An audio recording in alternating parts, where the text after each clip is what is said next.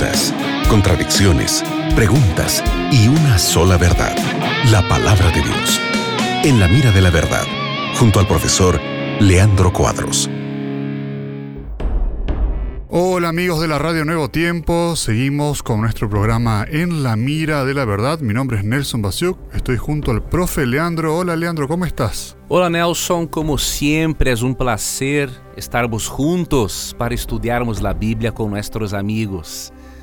Gracias amigo oyente por tu participación en la Radio Nuevo Tiempo.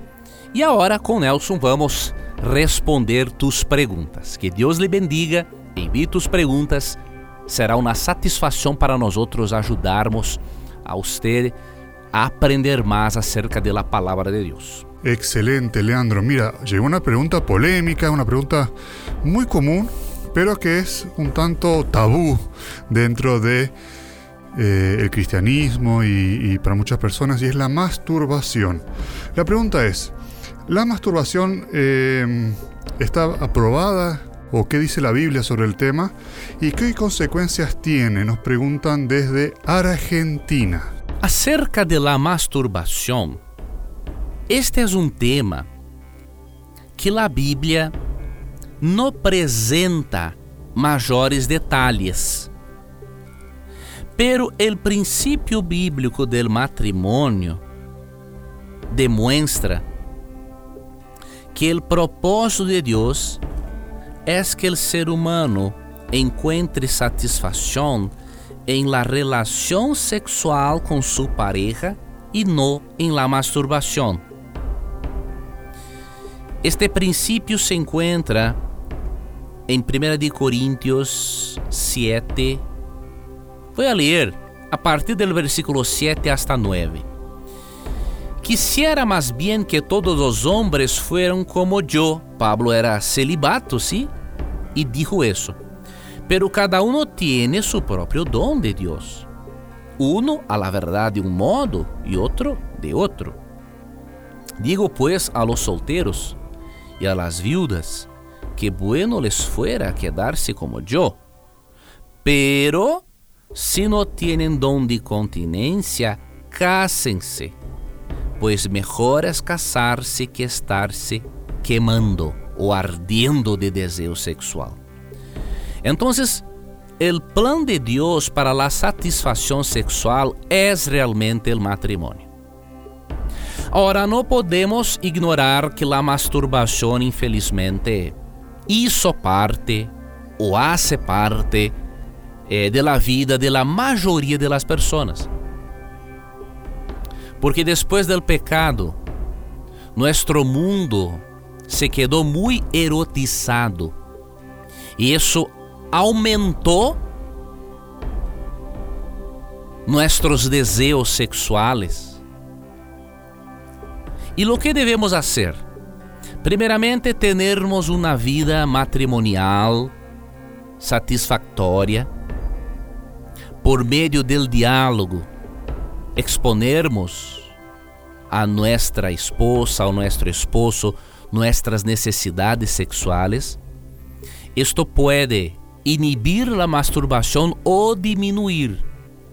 ¿Por qué digo disminuir? Porque algunas personas con tendencias hereditarias más fuertes para eso tenderán más dificultades de abandonar la masturbación de una manera definitiva. Outra coisa importante, as consequências da masturbação não são físicas, pero psicológicas. ¿sí?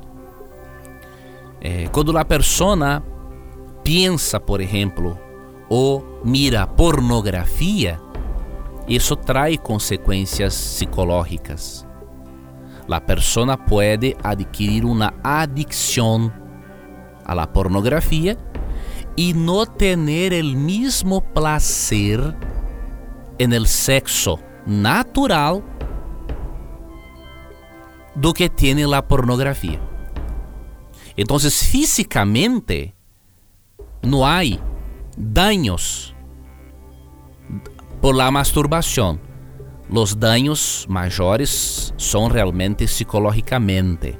Obviamente, como não há separação entre mente e corpo, de alguma forma pode ter uma influência física, pero realmente a maior influência negativa da masturbação se encontra em los pensamentos, que podem tornar a pessoa adicta a la pornografia. Evites dos extremos acerca de la masturbação. El primer extremo es ignorar e pensar que isso hace parte del plan de Deus para la satisfação sexual. Isso é um extremo. Outro extremo é pensar muito em isso. Não puedes direcionar tu vida pensando solamente em isto, porque quanto mais piensas em isto, pior será. Então, pienses em outras coisas.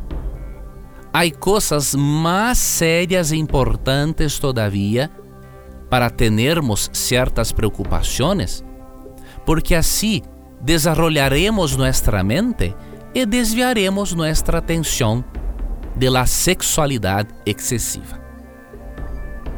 Se tu vício, se tu adicção é muito forte, de uma maneira que pratica todos os dias e não tienes mais prazer em ter relações com seu esposo ou sua esposa, tenderás de passar por uma psicoterapia para teneres uma reeducação sexual.